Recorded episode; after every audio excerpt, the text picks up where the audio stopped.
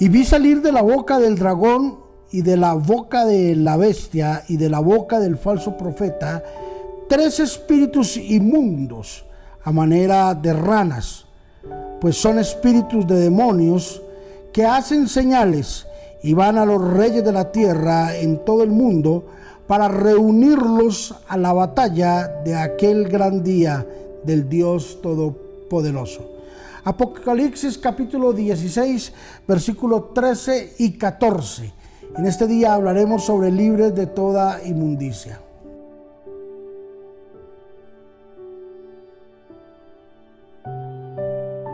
Juan, como testigo ocular de la revelación del Apocalipsis, vio la Trinidad diabólica, vio al dragón, a la bestia y al falso profeta.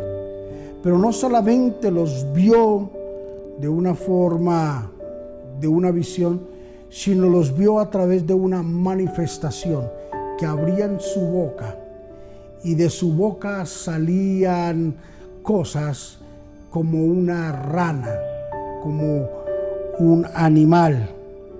Y me llama la atención el croar de las ranas. Las ranas, el croar de ellas es de día y de noche. Nunca se cansan. Las ranas nunca paran de croar. Nunca paran, nunca tienen sosiego, tanto de día como de noche. Si hay agua o no hay agua, si hay pantano o no hay pantano, si hay comida o no hay comida. El croar de ellas es un croar continuo. Y me hace pensar de que así es, muchas personas son así, son insaciables, son personas que nunca se van a saciar de lo que están haciendo. Y hoy, a través de esta enseñanza, el Espíritu de Dios nos está enseñando que debemos de ser libres de toda inmundicia. Hay dos cosas que nunca se saciarán. Escúchame bien esto. Es la el, el ojo del hombre y el corazón del hombre. El ojo y el corazón nunca serán saciados. Jamás se saciarán. ¿Sabes por qué?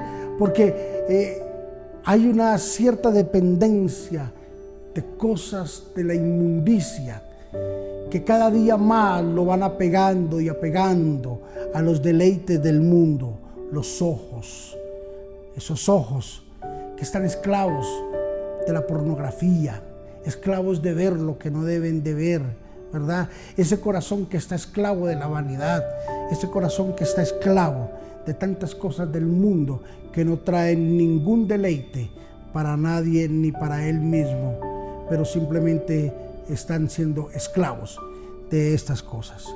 Hoy Dios nos insta para que terminemos este año completamente libres de toda inmundicia, que seamos libres de todo cloar que sale de nuestra boca.